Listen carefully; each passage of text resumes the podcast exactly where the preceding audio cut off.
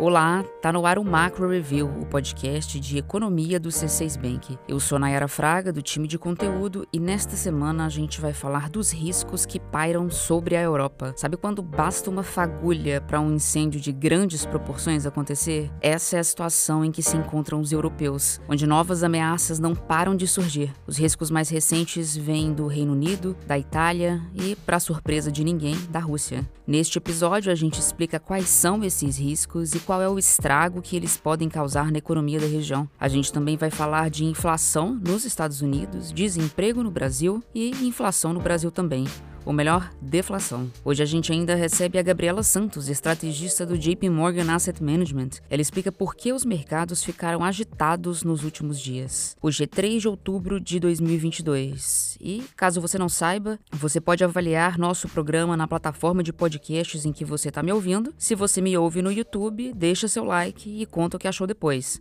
Vamos nessa?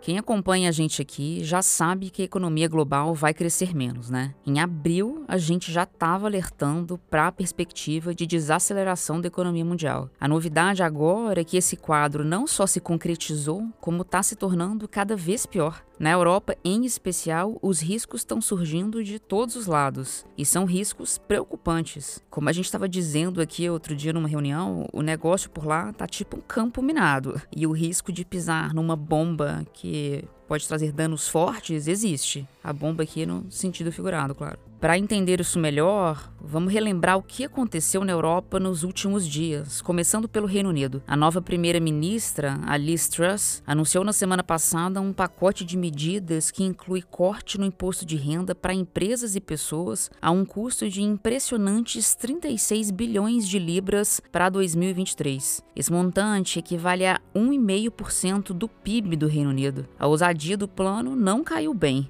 A população ficou nervosa porque o corte de impostos para os mais ricos seria bem maior, e os investidores ficaram em choque. O valor da libra esterlina ante o dólar atingiu o nível mais baixo em 37 anos. Os juros de longo prazo, que são os juros embutidos em títulos com vencimento para daqui a 10, 30 anos, eles dispararam. O Banco Central da Inglaterra teve de intervir para trazer esses juros para um patamar mais razoável. Ele teve de comprar títulos de dívida do governo para tranquilizar o mercado. Não que alguém discorde que a economia do Reino Unido esteja em apuros. Né? A inflação por lá está num dos maiores níveis em 30 anos. A pergunta que esse pacote de corte de impostos lança é a seguinte: de onde vai sair tanto dinheiro? Para o governo britânico custear esse programa bilionário, ele vai ter de emitir uma boa leva de títulos de dívida. E isso em um momento de alta de juros, o que deixa a dívida mais cara. E é o temor em relação ao aumento do endividamento britânico que deixa o mercado apreensivo. A Liz Truss anunciou o mega plano dela com o objetivo de impulsionar a economia e suavizar a perda do poder de compra da população. Mas a falta de confiança dos investidores em relação à situação fiscal da região causa o oposto: depreciação da libra e mais inflação. Ou seja, buscando estimular o crescimento, o Reino Unido pode acabar provocando uma recessão. Irônico, né? E quem também ficou sob os holofotes nos últimos dias foi a Itália, onde uma coalizão liderada por um partido político considerado ultranacionalista, o Irmãos da Itália, venceu as eleições parlamentares. A polêmica Giorgia Meloni deverá se tornar a primeira mulher a comandar o país. Do ponto de vista econômico, o que a gente observa é o clima de instabilidade no ar. E eu cito aqui três pontos que contribuem para isso. Primeiro, no passado, a Giorgia Meloni chegou a falar em abandonar o uso do euro como moeda local e até em deixar a União Europeia, uma medida que poderia trazer danos econômicos profundos à Itália, que hoje é bem independente do bloco europeu. Ela já vem tentando se descolar dessa, se distanciar dessa mensagem de separação da União Europeia há um bom tempo, mas fica aí essa memória. Segundo, existe o temor de que o governo da Meloni, que propôs redução de impostos durante a candidatura, existe o temor que ele deixe de lado a disciplina fiscal de um país que já está imerso em uma montanha de dívidas. A Itália tem 2,8 bilhões de euros em dívidas, o equivalente a mais de 150% do PIB. E o terceiro ponto que contribui para a instabilidade é que, apesar de a taxa básica de juros ser a mesma para toda a zona do euro, os títulos de dívida de 10 anos da Itália pagam um retorno duas vezes maior do que os títulos de dívida da Alemanha. Isso mostra o tamanho do risco que o investidor enxerga na hora de comprar títulos da dívida italiana. Para piorar o contexto italiano, boa parte do gás que abastece a Itália vem da Rússia, que diminuiu bastante o volume de gás que ela exporta para a Europa. No continente europeu, só a Alemanha depende mais da Rússia quando o assunto é gás. É fato que a restrição na oferta de gás vai continuar pressionando a inflação e o crescimento econômico em todo o bloco. Por falar em inflação, saiu na sexta-feira passada o CPI da zona do euro, o índice de preços ao consumidor. O indicador está em 10% no acumulado de 12 meses até setembro. O resultado veio maior que a mediana das projeções do mercado, que era de 9,7%. Essa é a primeira vez que a zona do euro apresenta uma inflação de dois dígitos desde a sua criação, há quase 23 anos. Bom, eu já falei aqui dos novos riscos que vêm do Reino Unido e da Itália. Agora, vamos analisar rapidamente os que vêm da Rússia. A guerra entrou no oitavo mês e segue ameaçando a estabilidade econômica mundial. Na sexta-feira passada, o presidente russo, Vladimir Putin, anunciou a anexação de quatro territórios situados no leste da Ucrânia, depois de um referendo realizado pelos próprios russos mostrar que, sim, os habitantes ali do leste da Ucrânia querem fazer parte da Rússia. Ucrânia e e os aliados, claro, não reconhecem o resultado. E o Putin, por sua vez, diz que a anexação é irreversível. O clima esquentou. Novas sanções foram impostas aos russos pelo Ocidente. Importante mencionar que as contraofensivas ucranianas continuam e que o risco de uma escalada na violência aumentou. Existe o receio de que o Putin possa usar armas nucleares para defender a integridade do território russo. Como agora a Rússia se diz dona de 15% da Ucrânia, aquele pedaço ali composto por Luhansk, Donetsk, Zaporizhia e Kherson, está instalada a preocupação, né? Mas analistas internacionais acreditam que o Putin não daria esse passo. Resumindo, a gente está diante de um cenário internacional tenso, no qual sobram o que em economia a gente chama de riscos de cauda. Riscos de cauda são os eventos com probabilidade baixa de acontecer, que caso virem realidade, eles têm potencial devastador para a economia mundial. E na nossa visão, as chances de riscos de cauda se concretizarem hoje estão aumentando. É isso, todos em alerta. Agora, voltando à história da ajuda que os governos europeus estão dando para conter os preços, é importante dizer que essa é uma questão central para a população europeia. Estabelecer um teto para a conta de energia e coisas nesse sentido ajudam, mas será que elas vão fazer com que a economia volte a crescer? Quem responde para a gente é a Cláudia Rodrigues, que faz a cobertura internacional aqui na equipe econômica do C6 Bank.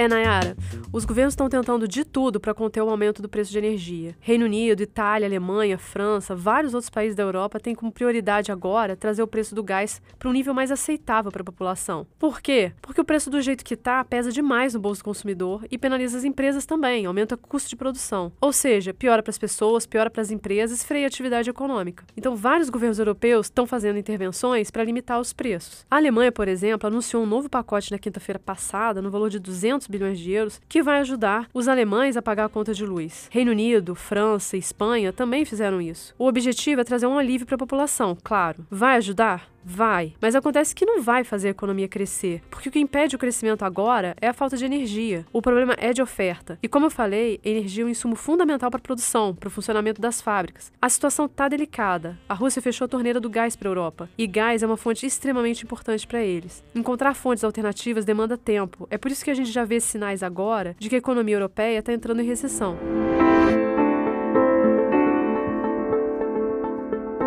Partindo para os Estados Unidos, o assunto é inflação. Mesmo com os juros em alta por lá, a inflação americana continua dura na queda. O PCI, que é o índice de preços de gastos com consumo, subiu 0,3% em agosto, acima da expectativa do mercado, que era de 0,1%. Em 12 meses, a alta foi de 6,2%, enquanto os analistas esperavam um avanço de 6%, ou seja, avançou mais que o esperado a inflação. E o núcleo da inflação, que exclui alimentos e energia, do cálculo, porque são itens voláteis, o núcleo teve alta acumulada de 4,9% em 12 meses. O dado mostra que o desafio para combater a alta de preços nos Estados Unidos ainda é grande, lembrando que a meta do Fed para o núcleo do PCI é de 2%. Na nossa visão, o cenário segue desafiador. Essa meta de 2% não deve ser alcançada tão cedo e o Fed pode ter de manter os juros num nível mais elevado por um tempo maior. Para fechar o tópico dos Estados Unidos, eu quero só fazer um esclarecimento para quem, por acaso, pode estar confuso em relação a esse indicador, já que pouco tempo atrás a gente deu outro número para a inflação americana, é, é que os Estados Unidos têm dois indicadores de inflação que são acompanhados de perto pelo mercado, o CPI e o PCE. É por isso que a gente está falando aqui direto de inflação americana. Os dois índices são importantes, mas o Fed se baseia é no PCI para criar suas metas para a inflação americana, certo?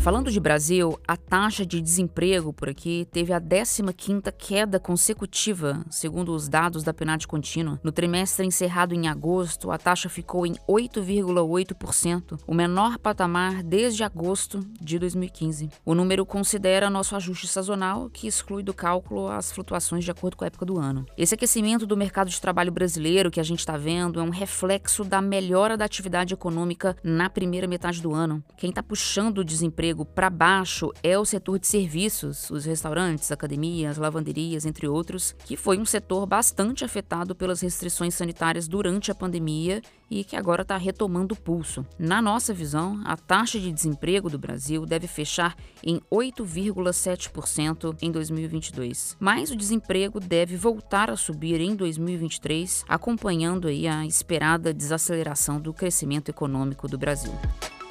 Outro dado importante que saiu nos últimos dias foi o IPCA 15, a prévia da inflação oficial do Brasil. O impacto da redução de impostos sobre combustíveis, energia elétrica e telecomunicação continua puxando a inflação para baixo no Brasil. No mês de setembro, o IPCA 15 caiu mais do que era esperado e ficou em menos 0,37%. É o segundo mês consecutivo de deflação. A maior surpresa veio da queda de 2,74% no grupo Comunicação, que inclui os planos de telefonia e pacotes de acesso à internet. O corte de impostos passou a ter efeito sobre esses itens só agora. No acumulado de 12 meses, o IPCA 15 está em 7,96%, um número que deve continuar em queda até o fim do ano. Vale observar que, por hora, os dados de inflação ainda estão muito contaminados pela redução pontual de impostos, que foi a grande responsável por trazer um indicador que estava em dois dígitos, né, que alcançou um pico acima de 12% em maio, é, foi essa redução de impostos a grande responsável por trazer a inflação para um dígito. O que a gente enxerga é que a inflação dos serviços no Brasil deve cair a passos lentos. Para fechar esse episódio com uma análise bacana, agora a gente ouve a Gabriela Santos, estrategista de mercados globais do JP Morgan Asset Management. Eu falei mais cedo de Reino Unido e da atenção dos investidores, e a Gabriela tem expertise nessa análise de mercado. É ela que vai dizer como que esses eventos batem em cada ativo negociado nas bolsas de valores. Diretamente de Nova York, onde ela está baseada, a Gabriela analisou a reação do mercado financeiro às decisões recentes de política política monetária e de política fiscal no Reino Unido. Vamos ouvir o que ela diz? Outra semana voltando falando de volatilidade nos mercados globais, especialmente no mercado global de renda fixa. Desta vez, o culpado foi os movimentos na renda fixa do Reino Unido, uh, depois de incertezas geradas sobre sua política monetária, especialmente sua política fiscal.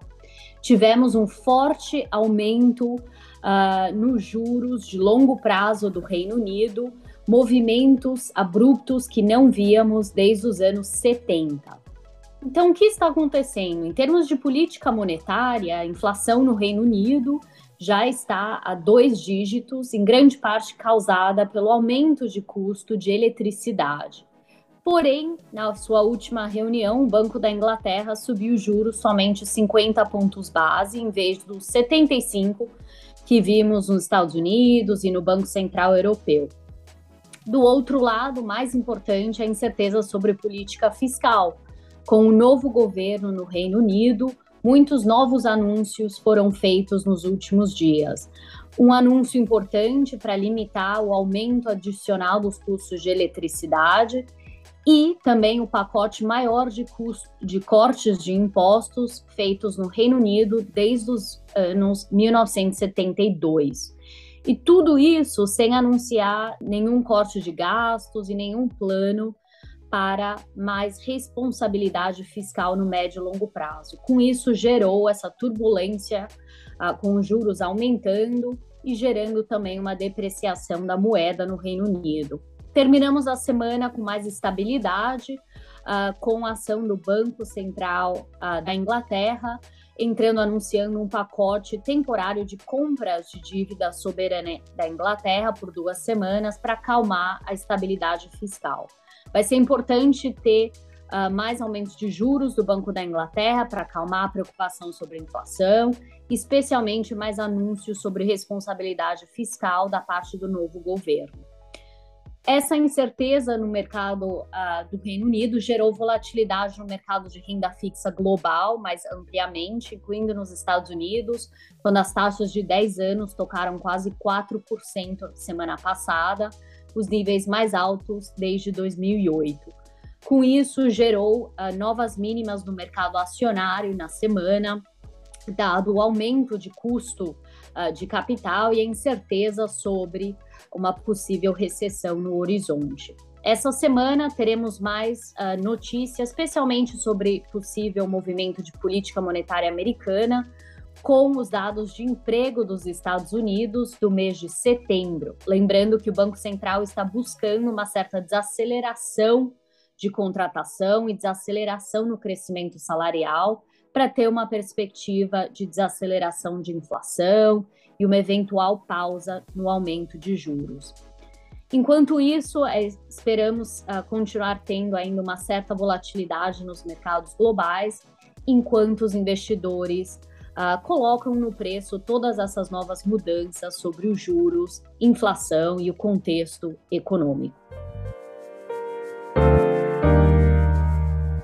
Hora da agenda. Eu compartilho com você agora o que nossa equipe econômica acompanha nesta semana. Na quarta-feira, 5 de outubro, o IBGE divulga a produção industrial mensal de agosto. A gente espera queda de 0,6% para o indicador depois da alta registrada no mês anterior. Na sexta-feira, 7 de outubro, sai a pesquisa mensal do comércio de agosto. A nossa projeção é que as vendas do varejo ampliado, que inclui todo o varejo, mais materiais de construção e veículos, nossa projeção é que essas vendas fiquem estáveis após a queda dos últimos dois meses. Também na sexta-feira saem os dados de setembro do Payroll, o relatório que mostra a situação do mercado de trabalho nos Estados Unidos, comentado há pouco também pela Gabriela Santos. Nossa expectativa é que o número de contratações continue em nível elevado, mas abaixo do registrado no mês passado. É isso, chegamos ao fim do episódio. Obrigado a você que ficou comigo até aqui. Quem faz parte da equipe econômica do C6 Bank são o Felipe Sales, a Cláudia Moreno, a Cláudia Rodrigues, o Elias Eliezer Jacob e o Felipe Mack. A produção e o roteiro ficam comigo, na Era Fraga, e com a Marlene Oliveira. A edição de som é da Thaís Andréa. A direção de arte é de Oliver Cardoso, Rafael Vitor e Beatriz Batista. A divulgação nas redes sociais é de Karina Campos, David Romai e Sara Santana. Lembrando que o Macro Review é um podcast semanal e você pode ouvir a gente em várias plataformas. No canal do C6 Bank no YouTube, no Spotify, Apple Podcasts, Deezer, no Pocket Casts e no Google Podcasts. Você escolhe. Uma boa semana para você e até a próxima.